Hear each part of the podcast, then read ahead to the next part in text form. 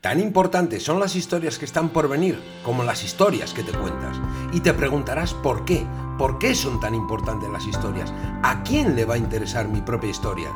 El 95% del tiempo funcionamos en automático.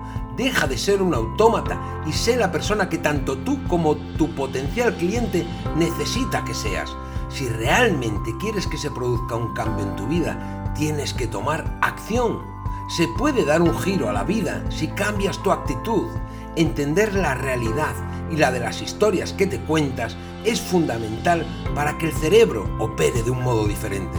Debes romper con esas historias que te limitan. Aprenderás a desterrar el no sé, el no valgo, no soy capaz o no sé lo suficiente, no puedo, me compararán, ¿por qué yo? ¿Por qué me tienen que elegir a mí? Desde las historias y experiencias de nuestros invitados y desde la mía propia, vuestro humilde servidor, Julio Amengual, vas a entender que si nosotros hemos podido, ¿por qué tú no? Tendrás la capacidad de comunicar, negociar, influenciar y persuadir desde tu propia historia para así captar la atención, fidelizar y poder ayudar a los demás con tus productos o servicios e implementar estas habilidades en tu vida diaria. Así que sin más, arrancamos con historias para desaprender. Buenos días, buenas tardes, buenas noches, depende de la hora del día que nos estés escuchando y desde dónde. Otro día más, estamos aquí en, Historias para desaprender. Y hoy traemos a un invitado muy especial, muy especial para mí. Y como siempre hago, voy a introducir con, con una historia, ¿no? una historia que identifique una historia que identifique. Y esta historia es la siguiente, es la historia de las dos águilas. A un, a un rey cogen y le regalan dos águilas, ¿no? Le regalan dos halcones y él está con esos dos halcones encantados, entonces coge y contrata a un, un, buen cetrero, un buen cetrero que le entrene esas dos águilas. Vale, el cetrero entrena a las dos águilas, al poco pide audiencia con el rey y le dice, oye, mira, mm, yo estoy trabajando con estas dos águilas, pero hay una que vuela ligero, que ya caza, que es impresionante, pero hay otra que no hace nada. Y dices, ¿cómo? Qué cosa más rara. Entonces, sigue buscando a grandes profesionales que le puedan aportar y el, ayudar ¿no? a ese otro águila que se desarrolle, a ese otro halcón. Y nada, por mucho que contrata profesionales, entonces al final acaba poniendo, acaba poniendo una recompensa, una recompensa a, alguien que le pudiera echar una mano que ese halcón volara. ¿Y cuál es su sorpresa cuando el cetrero llega y dice, oye, que el halcón ya vuela? Que ya empieza a desarrollarse, que ya empieza a coger altitud, que ya empieza a cazar. Todavía no tiene el vuelo y la gracilidad y la velocidad que tiene el otro, pero ya empieza, y arranca. Y dice, bueno, ¿y entonces quién lo consiguió? ¿Cómo lo consiguió? Y se lo presentan. Y al final es un campesino. Es un campesino el que ayudó a ese otro halcón a volar. Y dice, pero bueno, ¿y usted cómo lo ha conseguido? ¿Cómo ha conseguido que ese halcón, que no se movía de esa rama, consiguiera volar? Y el campesino le contesta, pues cortando la rama entonces no le quedaba otra al halcón que volar. ¿Vale? Y si alguien sabe de cómo cortar esa rama y cómo ayudar a la gente, cómo empujar a la gente a que vuele por sí misma, es nuestro siguiente invitado. Y con mucho gusto os presento a Sergio Marcus, un gran amigo. ¿Qué tal, Sergio? ¿Cómo estamos? Muy bien, Julio. Oye, me ha encantado la historia. Me ha encantado la historia, además me he sentido muy identificado con el halcón de la rama. Luego, luego entramos en detalle, pero no sé si lo has escogido al azar ¿O es que algo sabías ya de mi historia? no era que conociera de tu historia, pero es lo que yo siempre digo tanto a los invitados como a la gente que nos escucha. Como a la gente, como la gente que nos escucha, ¿no? Que, muchas veces las historias se adaptan a nosotros. Nosotros somos capaces. Yo, en una de, de las ponencias que estaba dando, también conté esta misma historia. Y esta misma historia la enfocaba que antes tú y yo estuvimos comentando también, ¿no? A toda esta gente que también vende humo, esta gente que te dice que no tengas un plan B, esta gente que te dice, ponte en un acantilado, átate una bola de presidiario, tira la bola que después vas tú. O, como hizo el campesino, corta la rama y al final no te preocupes que volarás. Entonces, yo ahí me da miedo, ¿no? Cuando la gente le dice no tengas un plan B, pide hipotécate, pide 120.000, confía en mí que te voy a ayudar, eh, etcétera, deja tu trabajo. Entonces, eh, podemos enfocarlo por los dos lados. Sí es verdad que hay mucha gente que está desde su zona de confort y no se atreve a salir. Entonces, por eso para mí es muy importante, eh, Sergio, que nos hables de tu propia historia. ¿Cuál fue la rama? ¿Cuál fue la rama que tuviste que cortar? ¿Cuál fue la historia que tuviste que desaprender? Y mm, permitidme que, os diga, Sergio Marcus es, una eminencia. Tiene un libro que a veces cuando ves el título del libro, ¿no? Dices, facturar seis cifras en siete días. Parece que suena también, ¿no? Como humo, dices, eh, imposible. No, él nos, va, nos va a contar hoy, porque ya os digo que aquí, con este humilde servidor, no, no va a haber nadie, ¿no? Que el único humo que hay aquí va a ser el de los cigarros que yo fumo mientras entrevisto a estas personas. Entonces, Sergio, cuéntanos, háblanos un poco de ti, de ese Sergio Marcos persona, de esa rama. Sí, pues vamos a, vamos a hablar de la rama. Vamos a hablar de la rama porque yo creo que es una historia muy cierta y todo lo que has dicho también es verdad. ¿no? Yo me identifico también como un, un acojonado de la vida. yo, yo también estaba posado en mi rama y mejor no salir porque no sabía que había más allá de la rama. No tenía ni puñetera idea y tenía muchas ganas. O sea, yo siempre he sido emprendedor de corazón, de espíritu, y siempre pensaba, y esta idea, y esta idea, y este proyecto, y este otro. Y también he oído esas voces que decían, no, lo que tienes que, hacer es despide a tu jefe, eh, déjalo todo, echa el trabajo y a por tus sueños. Y eso yo creo que es muy fácil de, a la gente, súper bonito, súper valiente, quedas como muy, ah, qué tío más potente, ¿no? Qué mensajes me está rompiendo la cabeza diciéndome que lo deje todo, que me centre en mis sueños. Es súper bonito decirlo, pero yo entiendo que, a la gente ese mensaje no le acabe de calar porque tiene, tiene mucho riesgo, ¿no? O sea, tiene, tiene riesgo, no vamos a engañar a nadie. O sea, de cada 10 que hacen esa, esa, ¿cómo lo podríamos llamar? Iba a decir idiotez, no es una idiotez, tampoco es una idiotez. Pero esa temeridad, pues a lo mejor hay 6 o 7 que, que no consiguen su sueño, ni consiguen nada y tienen que volver atrás y a lo mejor tienen que volver atrás partiendo de un punto peor del que estaban antes.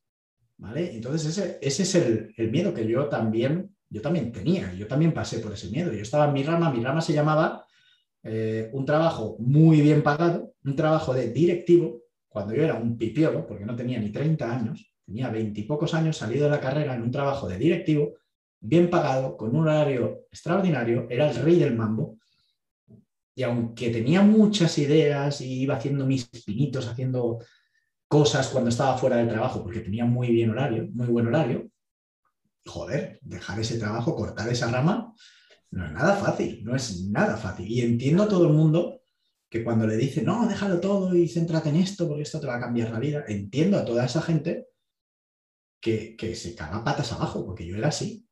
Y es una de las cosas que, que a futuro siempre me he reprochado, el decir, joder, no tuve los huevos, hablando mal, pero claro, de, despedir a mi jefe. De entrar al despacho. Es muy difícil. Hasta aquí, hasta aquí. Yo que soy muy listo, dejo este trabajo, dejo mis miles de euros de, nómina mensuales, garantizados, seguros, dejo todo eso y me voy a emprender. Con mis. No tuve narices, no tuve narices. Entonces, el campesino que vino y me cortó la rama fue la crisis de 2007 en la que yo en esa época estaba eh, teniendo un cargo, tenía un cargo público, bueno, un cargo público, tampoco era un supercargo, pero sí que era un cargo directivo dentro de una entidad de la administración pública. Y entonces vino la crisis, como me habían cogido, me habían fichado de la privada, tenía un sueldo, como he dicho, muy bueno y fui de los primeros en caer. Entonces me despidieron. ¿Vale? Ah, y ahí sí, ahí es cuando llega el campesino y te dice, hasta aquí esta rama, ¿ahora qué? Y sí, no me quedaron más narices que volar. Pero yo tenía muchas ganas de volar desde hace tiempo, pero no, no era capaz de tomar esa decisión. Es que no es fácil, insisto. Entiendo. Ahora, si estás escuchando esto y dices, yo también estoy en mi rama de puta madre, te entiendo. Te entiendo, no es nada fácil. A mí me tuvieron que cortar la rama y ahí sí, ahí cambió todo. Y también te digo una cosa, cuando me la cortaron, siempre lo explico. El momento ese fue duro, porque, joder, llevaba como 12 años trabajando por cuenta ajena, para nada me lo esperaba porque, bueno, yo me considero profesionalmente una persona muy buena, o sea, creo que, el trabajo que yo hacía era extraordinario, en eso no tengo ningún tipo de, remordimiento. Sé que no me echaron por, la calidad de mi trabajo, porque me conozco y, la gente de mi entorno me conoce y, a todo el mundo le sorprendió bastante que, que me despidieran. Pero, pero, ese momento fue un shock pero en cuanto salgo del edificio, fue, nada, recojo todo, ahí apesadumbrado, ¿no? De decir, joder, macho, me han despedido, ahora cómo se lo cuento yo a, mi mujer. Yo tenía, acababa de tener mi segunda hija, era pequeñita, oh. casi bebé. Mi mujer estaba en el paro en esa época, pues yo le dije que se fuera al paro para prepararse una sopa, pues ella también está en la administración pública, además, no, cógete el paro porque trabajaba mucho y demás, y te preparas tranquila. Pues imagínate el panorama, o sea, mi mujer niña en el paro, con dos hijas, una recién nacida. Vamos, la foto perfecta de sí, sí, déjalo todo y vete a emprender. Ya está, no tengas plan B, a ti ya no te quedaba otra. Esa era la patada en el culo. ¿No? Esa era la patada en el culo, pero bien nada. Pero, pero te digo una cosa también. Eso, cuando bajé del edificio, estaba en la segunda planta, bajé y salí por la puerta, en ese momento fue el de decir, este es, este es tu momento. O sea, en realidad esto es lo que llevas esperando muchos años y no has tenido huevos de generarte tú este momento, pero ha llegado. Aprovechalo. Y, ahí es cuando tomé, me empoderé, tomé la decisión de que era mi momento y que iba a hacer lo que me llevaba apeteciendo mucho tiempo, aunque la situación fuera la que era. Porque, bueno, me habían cortado la rama, tenía que volar, sí, podía haber esperado bajarme al árbol y esperar mirar otra rama y subirme. Y no, y me llegaron muchas ofertas muy buenas de trabajo, porque lo que digo, yo tenía un cargo, tenía muy buenos contactos, estaba muy bien relacionado, la gente valoraba mi trabajo, me llegaron varias ofertas de empleo. Yo dije que no a todas. La gente me tomó por loco. Ahí sí que ya empezó mi, mi, locura, mi, locura emprendedora. El día crucis, el día crucis. Claro, ¿no? La gente me decía, tío, ¿estás tarado que te están ofreciendo un, un, sueldazo en un puesto? Tu mujer está en el paro. ¿Qué cojones estás diciendo que no? ¿Qué va a ser de tu vida?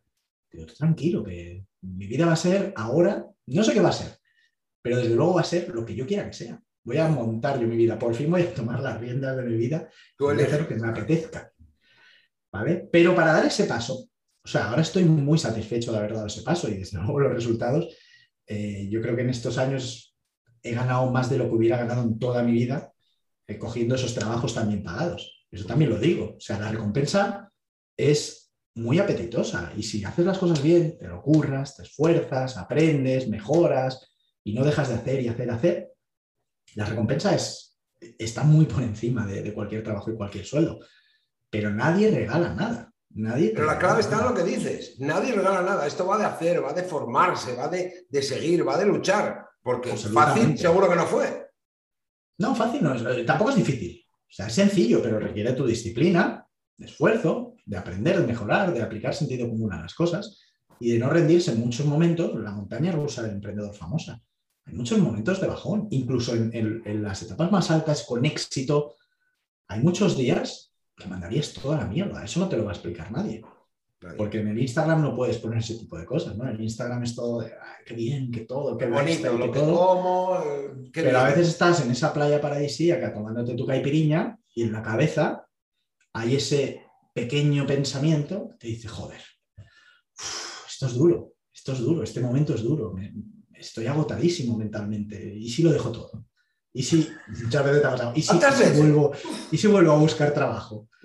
Quien diga que nunca le ha pasado por la cabeza eso, no es emprendedor. es imposible. Es imposible porque ser emprendedor tiene una parte de agotamiento mental. En muchas fases eh, te, supera te supera, porque es que son muchas cosas. Al final, cuando emprendes, em, es un... Es que ya no puedes Yo siempre digo, lo que echo de menos de mi etapa de emprender, de trabajar por cuenta ajena, es poder desconectar la cabeza. Porque yo cuando salía, salía de la oficina, salía de la oficina.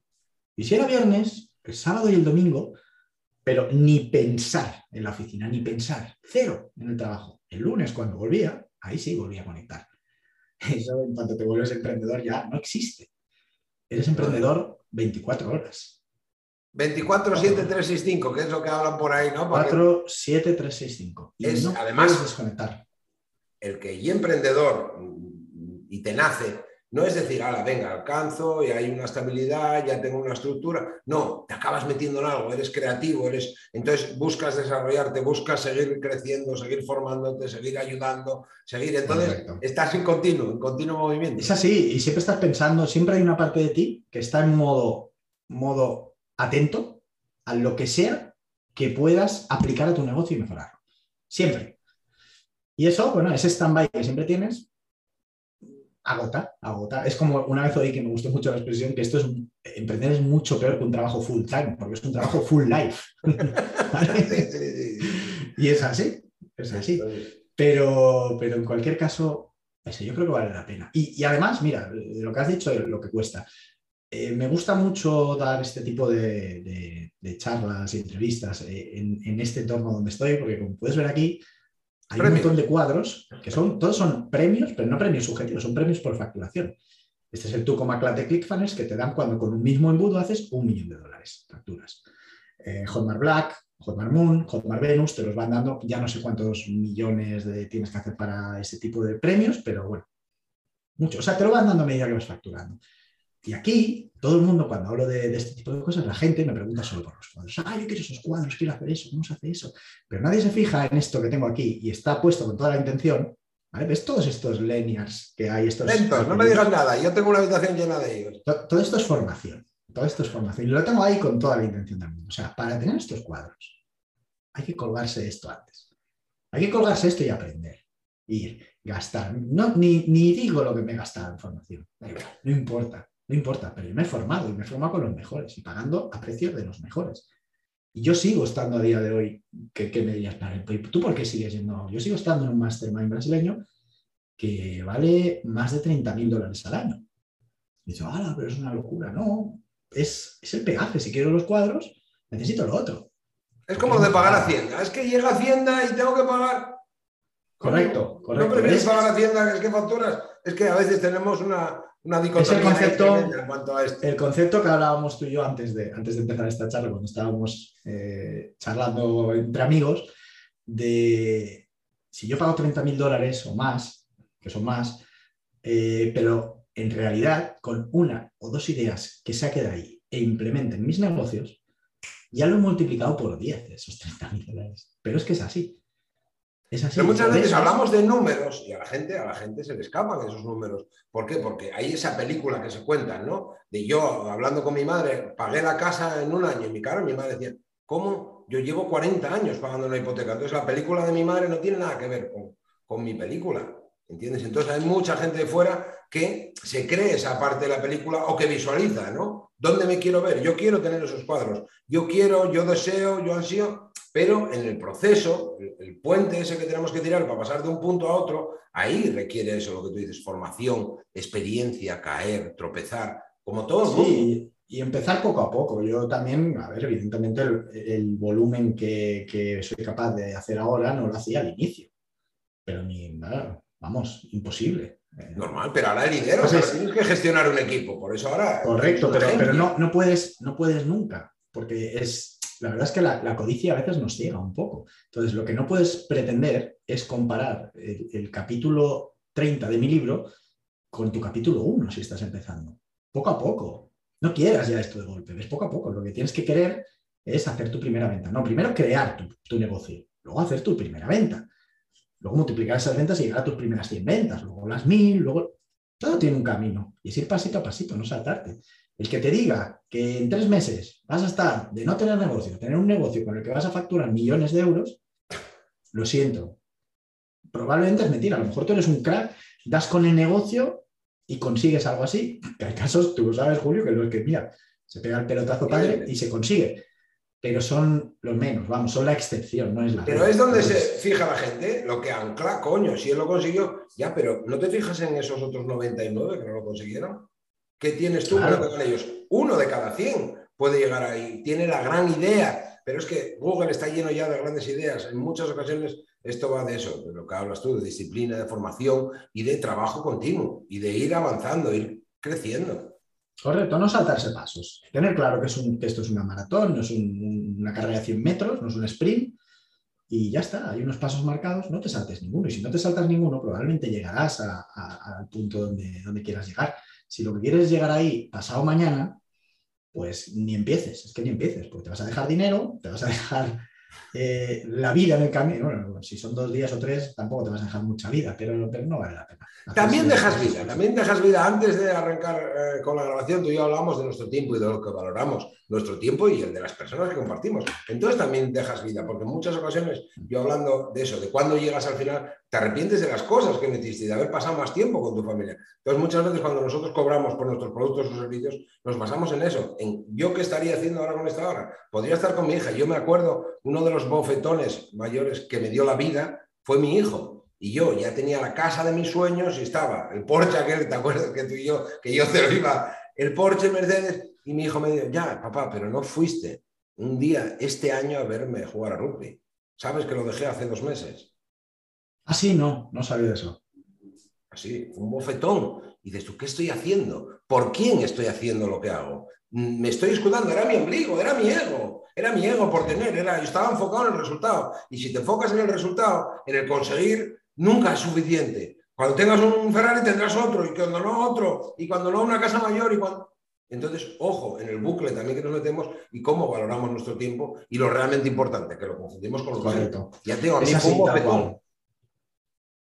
Es así tal cual. Hay una película, no es Wall Street, pero es una película de, de- de finanzas de, de un gran magnate que, que le preguntan, oye, pero joder, tú sigues trabajando, sigues metiéndote en negocios. Le dice, pero tú cuánto dinero necesitas? Y la respuesta de él es más. Ya está, es más, siempre más.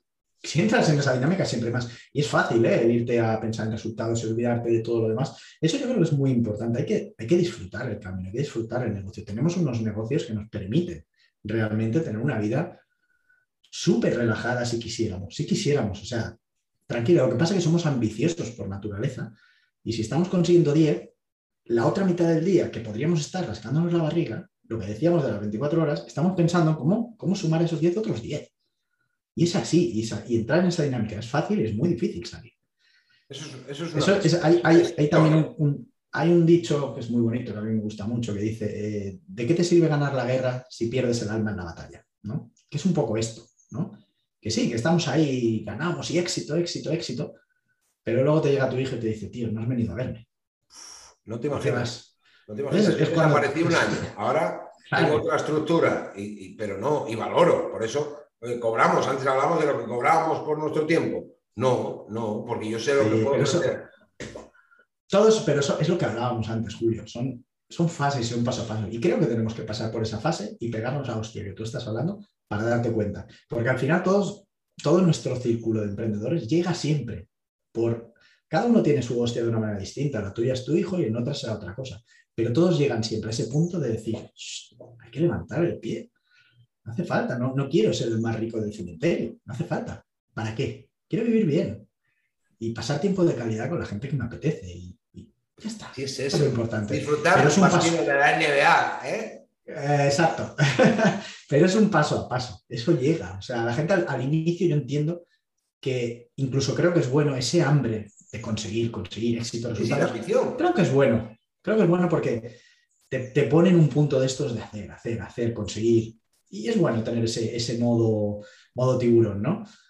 Pero sí que es cierto que llegará un punto en el que digas "Shh, que no hace falta ser el tiburón del océano. Si yo con ser nada, un pez rémora que va comiendo lo que deja el tiburón, a lo mejor ya me vale eso. Y vivo mucho mejor y mucho más tranquilo. Sí, pero el mensaje que nos mandan ahí es el del triunfo, el del éxito, el de, el de no estés en la mediocridad, entonces estás continuamente lanzando, haciendo, creo para lanzar, y entonces lanzo y sigo, y entonces te metes en una rutina. Al final decimos que salimos de la rueda del ratón, ¿no? De la vida, del asalariado, que al final trabajas para pagar tu comida, tu casa y vuelves al día siguiente a trabajar, y los emprendedores en muchas ocasiones nos pasa igual.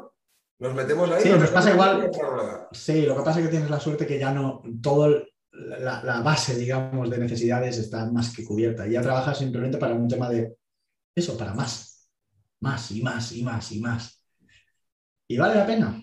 Bueno, cada, cada uno tendrá sus fases y sus momentos en los que a lo mejor dice, pues yo estos tres años sí, voy a darle a más, más, más, más, más, porque en el año cuatro quiero parar por completo. Bueno, es tu estrategia, es tu vida, pero haz algo que realmente sea tu vida. O sea, la vida va de vivir, no de trabajar.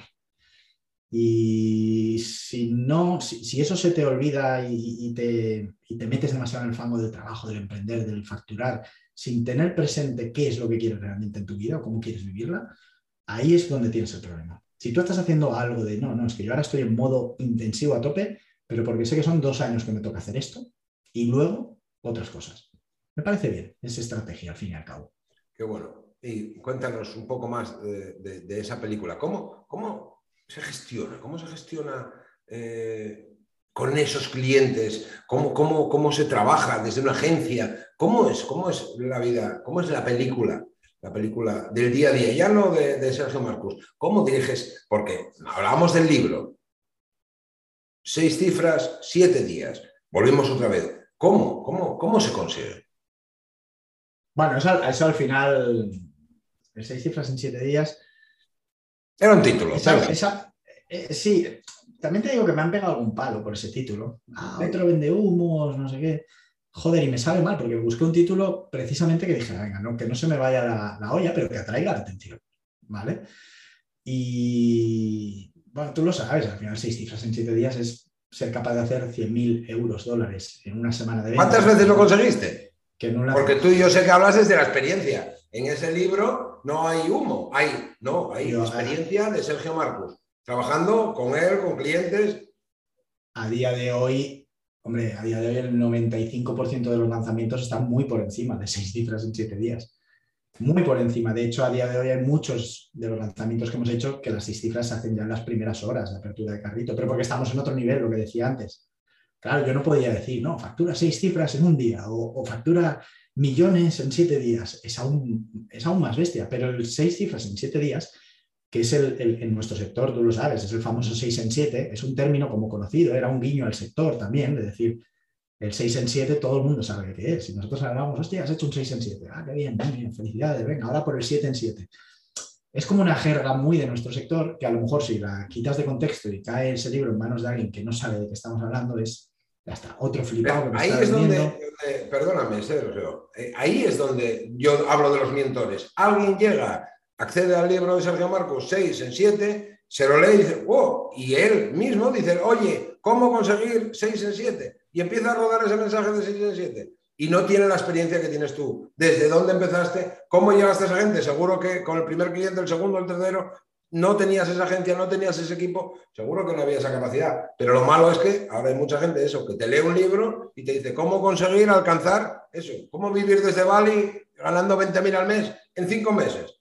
Hostia, no hay experiencia detrás, no hay algo que te avala, no hay evidencia. Exacto, exacto. Yo también debo decirte que, que tengo la, la, suerte, no la suerte, suerte no es. O sea, yo tenía, cuando empecé con esto de los lanzamientos, ya tenía un bagaje en el mundo digital, de los negocios online y de hacer mil cosas, de todo. Yo he hecho de todo, yo he hecho SEO, he hecho tráfico, he hecho copy, he hecho embudos, he hecho branding, he hecho de todo en digital, de todo. Entonces yo tenía un bagaje claro, yo partía de un punto aventajado cuando empecé con lanzamientos. Entonces, cuando encontré el tema este de, los lanzamientos, eh, para mí fue relativamente sencillo decir, joder, si yo he hecho todo esto escampado, si lo pongo en orden, lo ordeno y hago una buena estrategia, esto me va a funcionar sí o sí. Entonces, claro, yo en mi primer lanzamiento, primero, invertimos 7.000 euros en, tráfico, en publicidad y ya facturamos más de 300.000 euros en 7 días.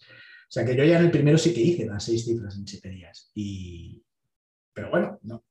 Puedo, puedo entender lo que hablábamos antes. Yo era una excepción porque partía de un punto bastante... Uno de cada 100, pero tienes esa experiencia acumulada. Te habías formado, tenías todo de tu parte. Claro, yo si eso, si eso lo hubiera hecho en, en mis inicios, pues no hubiera conseguido esas cifras. De hecho, la gente que cómo empieza, empieza pues poquito a poquito y hace el primer lanzamiento, hace 10, 12 mil euros, hostia, qué bien. Luego ya suben a 30, 40, 50, van escalando poco a poco hasta que llega ese momento del 6 en 7 de hacer ya 100.000 o más. Y ahí dices, joder, lo he conseguido, por fin. Y ahí, esta es la gracia de este negocio, es que es muy escalable. O sea, si eres capaz de hacer 30.000, yo te lo digo, si eres capaz de hacer 30.000, eres capaz de hacer 300.000. Porque al final hay un factor escala en este negocio. Si tú 30.000 los has hecho metiendo 1.000 euros de inversión, o 2.000 o 3.000, para hacer lo otro que tienes que hacer, multiplicar por 10 la inversión. Gente que dirá, ah, claro, pero eso es trampa, no, no es trampa, eso es la ventaja de un negocio escalable. Que si yo meto 3.000, hago 30.000, como le meta 30.000, hago 300.000. Sí, pero ¿cómo meto yo los 30.000? Bueno, poco a poco, por eso hay que ir escalando poquito a poco. Después de 3.000, métele 5, métele 6 y va subiendo tu facturación. Lo importante es que la máquina que construyes, que te multiplica ese dinero de la inversión, sea, sea buena y esté bien hecha, y esté hecha sobre todo con fundamentos, que es lo que yo siempre defiendo, con fundamentos. Y ahí es donde tienes el negocio. Entonces, cuando te das cuenta de eso, te das cuenta de que si yo hago 30.000, puedo hacer 3 millones si quiero. Por eso yo vi que cuando dije, vale, si yo he hecho 300.000, puedo hacer lo que quiera. Y ahí es cuando ya arranqué lo que es la agencia de lanzamientos, que es, eso lo hice con un infoproducto, que no era mío, yo siempre he estado detrás de bambalinas, eso también es importante. Yo siempre he ayudado a expertos a hacer sus lanzamientos. Yo todo ese dinero no lo he ganado yo, evidentemente. Ojalá, ya estaría en el Caribe retirado. Eh, ¿vale? Eso hay un experto ahí que tiene el curso y que también evidentemente tiene que, tiene que ganar su, porcentaje de, todo esto. Eh, al final es un, es un, negocio conjunto, ¿no? Por eso yo nunca hablo de clientes, hablo de socios. Yo tengo socios, no tengo clientes. Bueno, que Entonces... nos asociamos tú y yo. Yo quiero asociarme contigo. ya sabes, no, el mensaje es, porque esto siempre me pasa, ¿eh? el mensaje a nivel de agencia ahora mismo tenemos, tenemos cerrada la, puerta. Sí, porque al final son, es lo que decíamos, para escalar esos negocios a esos niveles necesitan... El trabajo que hay detrás. Hay trabajo, necesitan cariño, necesitan dedicación y nosotros ahora mismo tenemos casi 15 proyectos en, agencia y, ahora mismo no estamos en... en locura. Quien no pasó por un lanzamiento, el 7D no sabe lo que es. Eh, puedes pasar por uno y decir, no quiero más. No, no, no, virgencita, virgencita, que me quede como estoy. tiene que Pero bueno, vamos un poco más al Sergio Marcos. tiene que gustar la adrenalina, sí. A mi amigo, yo acuerdo, me dicen que eres la media de las cinco personas con las que te rodeas. Yo me acuerdo de aquel evento eh, que hice en Madrid, que vinieron amigos míos ponentes, estabas tú, estaba David Sobrino, estaba Juan Carlos Castro, estaba Alejandro Novas, pero hoy toca, hoy toca Sergio. Cuéntame, sí. cuéntame un poco más mm, de esa historia. ¿Qué, qué historia de todas las que has sumado hasta ahora, todavía te quedan muchas por sumar, tú imagínate que llegas octogenario, 80, 90, tienes ese Alzheimer ya, ¿no te acuerdas? ¿Qué historia no te gustaría olvidar? Siempre hay una historia, hay algo que te marca que esa nunca te gustaría olvidar. ¿Cuál sería? Yo, es difícil esa pregunta ¿eh? es interesante. Yo creo que es la, historia de esta transición desde mi vida anterior, yo siempre hablo de mi vida anterior y de mi, vida de ahora, ¿no? Esa, la transición de mi vida anterior a mi vida actual para mí es una historia como muy bonita. No es una historia puntual, es una historia que sucede en, un, periodo al final de 5 o 6 años. Pero para mí es, una historia larga, pero que tiene muchos puntos, es como una película. Tiene muchos puntos en los que, pues desde el punto en el que te dije, desde el momento en el que, en el momento en el que me echan, ahí empieza la peli. Mi película empezaría así. Una escena en la que la directora me llama al despacho y me dice, hasta aquí, Oye, su final. Además, además siempre el libro lo digo, tú que te lo has leído lo sabes, el día que me despidieron era el día del fin del mundo del calendario maya. El 22 de diciembre del 2012. Pero tú imagínate, esa es la estructura de Campbell. Día ordinario, el día que todo cambió y el día que la vida te echa a rodar. De verdad. Pues ese es el, día, yo siempre digo, el día, el día que para los mayas se acababa el mundo, tenía que acabar el mundo, era el fin del mundo, para mí fue el inicio de mi nueva vida, de mi, mundo, de mi nuevo mundo. Y así empezaría mi película. Y, todo lo que vino detrás, todo lo que hice, todo lo que aguanté, todo lo que... Porque he pasado momentos, joder, ahora pienso y momentos duros de la hostia. O sea, bueno, imagínate, la, foto inicial ya te lo decía todo. Todo. imagínate lo que nos dijiste. Los crías, la mujer. El paro, o sea, es un punto de partida de película de, tío, esto te lo has inventado para que la historia sea más chula. ¿no? Yo siempre digo que tengo una historia de mierda porque yo no, me echaron de la universidad, no me la salté, no sacaba malas notas, de hecho sacaba matrículas, era súper buen estudiante, antes de acabar la carrera me contratan, vino una empresa en ella. O sea, que es, una, un tío súper, o sea, normal no, pero que no he tenido historias de estas que te cuentan de, no, yo me vi en la calle, me echaron de la universidad y en un garaje me metí con un... No hay nada de eso, tío. Mi vida nueva empieza así, empieza que me dieron un collejote y me dieron de trabajo y esa es mi historia. O sea, todo lo que las decisiones que tomé en ese, camino y la persona en la que me convertí en esa transición, yo no tengo nada que ver con lo que era antes. La persona en la que me convertí, eso es lo que me gustaría recordar y eso es lo que me gustaría que fuera un poco mi legado, ¿no? Esa, esa mentalidad de, coger las riendas, de responsabilidad. O sea, yo también era de esos de, ah, siempre la culpa es de alguien, de todo. A mí no me va bien, ah, es que ese es un pelota y por eso a ese la ascienden. Que algo salía mal, joder, es que este otro siempre buscabas a los demás a ver a quién señalabas para todo. Carol Dweck nos habla de eso, de mentalidad fija o mentalidad de crecimiento. La persona con esa mentalidad fija llega hasta aquí y en el momento ya empieza a responsabilizar a todo el mundo. La culpa de la política, de la familia, de los empleados, de... entonces es lo que no te permite. En cambio, mira Michael Jordan, yo sé que tú eres un enamorado del baloncesto, qué mentalidad de crecimiento. Él acababa el partido y quedaba allí, pa, pa, y podía meter 25 tiros que de lo que se acordaba al final era del que había fallado. que, eso no podía ser y por qué lo había fallado y cómo tenía que hacer para no fallarlo en el siguiente partido. Pero ahí estaba. Ah, fíjate tú. Pero ahí estaba. Entonces, cuando Cuando haces ese reset y ese cambio de, paradigmas, de mentalidad, de todo lo que te estás contando dentro de la cabeza, es cuando todo cambia en realidad. Es cuando, vale, ahora ya estás preparado, ya eres la persona que tienes que ser para conseguir las cosas que quieres conseguir. Pero antes no podía ser. Antes no podía ser porque, porque no era así. Y todo ese camino, fíjate, el momento en el que, este es un momento también de la historia chulo, que yo creo que representa mucho todo lo que te estoy diciendo de la persona en la que me convertí. Eh, el momento en el que, creé, en el que decidí crear la agencia de lanzamientos, ¿vale? Yo me voy a Madrid a hablar con Hotmart en una reunión, me, me pareció interesante el modelo de negocio, bla, bla, bla, y yo, ¿qué hago? Cojo una B. O sea, eso ya hay gente que eso no lo hubiera hecho. ¿Cómo ir a Madrid que no me paga nada, pagar un AVE, irme a Madrid un día para hablar con una empresa que me explique. Sí, yo me cogí un AVE, me fui a Madrid, me senté con Mayra, que tú la conoces. Eh, empezamos a hablar. y me dice, tío, tú con tu experiencia, todo lo que has hecho y demás, tú tienes que montar una agencia de lanzamientos. Es que ese es tu modelo. Yo no tenía ni idea de qué era, porque en España todavía no había agencias de lanzamientos, era un modelo que en Brasil funcionaba, pero aquí no. Digo, vaya, pero ¿eso qué es? Cuéntame un poco más. Pam, pam, pam, pam, pam. Y ahí digo, sí, venga, montado. Yo puedo. De lanzamientos. No te preocupes, tema mío. Pero espera, me voy. Lo primero que hago, vale, voy a montar una agencia de lanzamientos, tengo que ser el punto mejor de los lanzamientos buscar quién es el mejor de los lanzamientos en ese momento. Jeff Walker. Venga, Jeff Walker. Vamos a ver, ¿cómo entró a su curso? Joder, está cerrado. Un email, atención al cliente, por favor. Estoy eh, acabo de tomar la decisión más importante de mi vida, necesito que me abráis el carrito. Me abrieron el carrito para comprar el curso de Jeff, aún está cerrado. Me daría pena, pero es mover el culo y tomar acción rápida. esto fue una, dos de la madrugada de ese mismo día de la reunión. Le mando un audio a Mayra. Mayra, mira, que esto, que ya sabes que he tomado la decisión de esto, eh, que sepas que me acaban de abrir el carrito de Jeff y he comprado el curso de Jeff Walker para... Y así, y hay que ser, así se consiguen las cosas. O sea, si yo me paro, me voy, me lo pienso, sí, no. Ya está cerrado el carrito, ya si eso dentro de tres meses va cuando abran, ya no. Ya está, ya está, ya vives ahí en la excusa. Bueno, ya. Yo deseo llegar ahí, pero ya algún día, algún día. Esa gente vive en el mundo algún día. No, la gente suele esperar a que llegue, ¿no? Ya llegará mi, oportunidad, ya me llegará mi ya me llegará, ya me llegará, no llega nada. Viven en la isla de algún día, algún día cambiaré, algún día, no, no, no. Sí, sí, sí, sí, Esto va. Eh, Ahora. Es la vida de la espera, ¿sabes? De la espera eterna porque nunca llega nada a ti si tú no vas a buscarlo. Entonces. Sin acción. Tal cual. Y, y esa historia Mayra la ha contado muchas veces porque ya, claro, ya flipaba un poco. Dices que un día la contaba en charlas en público diciendo, este tío, yo le conté esto, dijo que sí, que lo hacía, esa noche escribió a Jeff Walker para que le abriera el curso y así se consiguen las cosas. O sea, ¿cómo has conseguido tú haciendo ese tipo de cosas? No pensando, ay, es que quiero, quiero, quiero, no quieres. O haces o no haces. Querer, no quieres nada.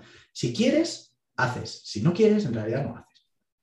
Y es así. Yo siempre decía que el dinero que estaba debajo de las farolas, solo había que saber a qué farola da. Tú tuviste suerte a la primera, suerte no, te la buscaste. En la primera ya, yo tropecé 14 veces y yo lo que iba haciendo era pegar patadas a todos los faroles que me iba encontrando. Entonces, claro que a veces salió bien, pero otras veces salió mal. Yo tuve negocios en los que me arruiné. Yo sí que los tuve que me arruiné. Por motivos, por el mercado. Yo antes de la pandemia, cuando monté otro de los negocios, yo me acuerdo cómo me arruiné por una decisión política. Ahora con la pandemia cerré otro de los negocios por culpa de algo externo a ti, algo ajeno. No pasa nada, se aprende. Pero, no pasa nada. Pero ojo, que yo esa primera sí que fue bien, pero yo he tenido muchas otras que han ido mal. Bueno, muchas por suerte tampoco, pero he tenido algún proyecto que también se ha intentado, no ha funcionado, ya está, no pasa nada. Se valida, se mira, no funciona, no funciona.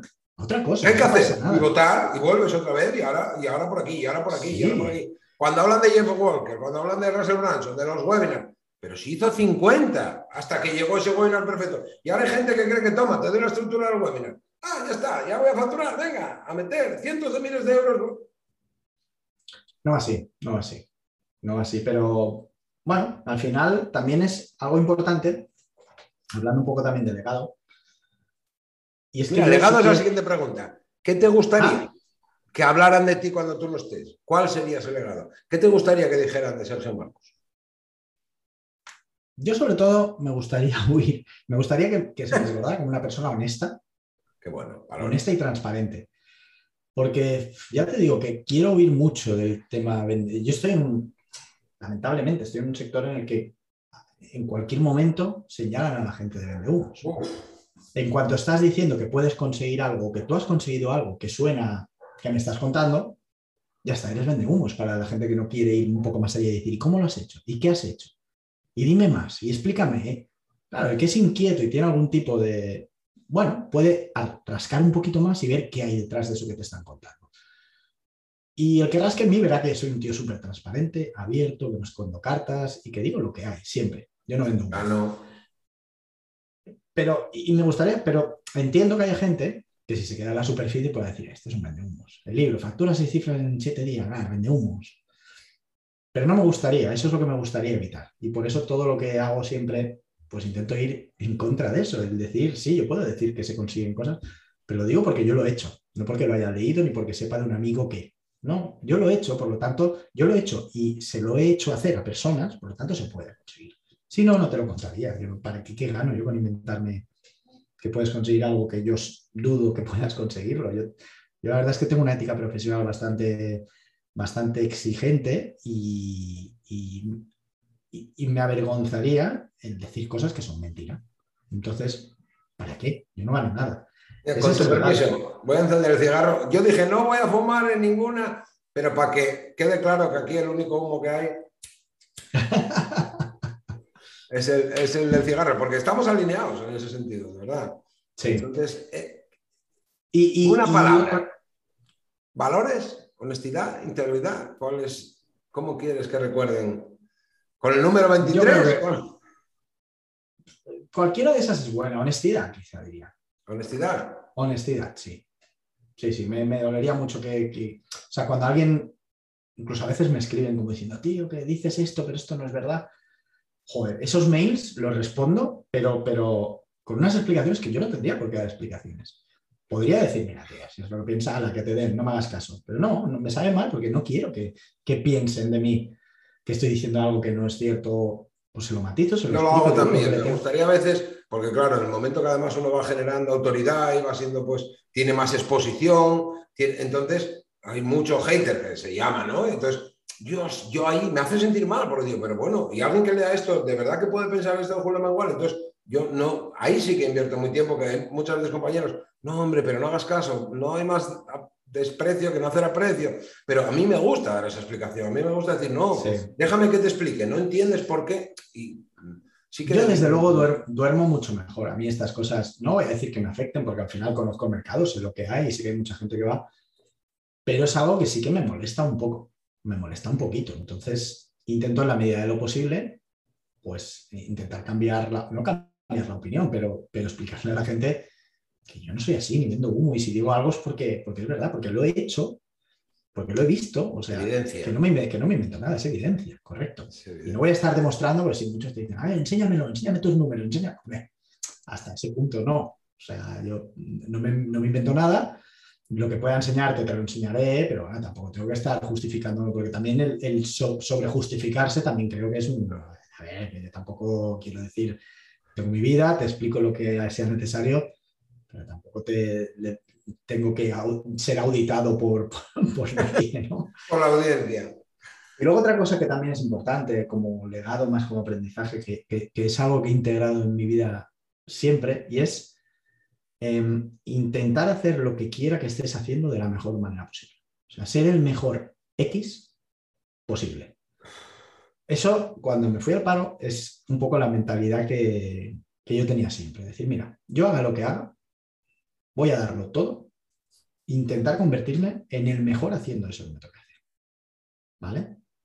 Y ese era como mi, mi, mi, lema, ¿no? Si tuviera que haber escrito algo en, en, en la pared, hubiera sido ese mensaje. Todo mi historia, mi historia, perdona, mi historia, que yo siempre digo, eh, y que me la transmitió mi madre, y de la que yo no me quisiera olvidar si algún día, es esa. Lo hice en mi vida lo mejor que supe y pude en todos los ámbitos. Cuando fui camarero intenté ser el mejor en aportar a la gente, en que la gente estuviera a gusto, en que comiera de la mejor manera. Entonces, ser el mejor, como tú dices, ser el mejor X, hagas lo que hagas. Intenta dar lo mejor siempre de ti. Entonces, claro, lo que tú decías, te vas a la cama, ¿Que lo podías haber hecho mejor? Sí, por eso soy un, seré un eterno aprendiz toda mi vida. Pero que en este momento de mi vida lo hice lo mejor que supe y pude, me parece clave, me parece increíble. Sí, yo creo que es fundamental. No, no, no, no llega al éxito sin tener esa actitud. Y desde luego incluso decía, y si un día me toca, yo le decía, coña, y si todo lo que estoy, lo que estoy trabajando no sale bien y un día me toca, da igual, ser lo que sea, a mí no se me caen los anillos, ser camarero, ser lo que sea, me da igual. Pues seré, seré el mejor camarero que pueda ser. Lo tengo clarísimo. Y así es como creces en la vida, y así es como te viene el éxito, y así es como vienen las oportunidades.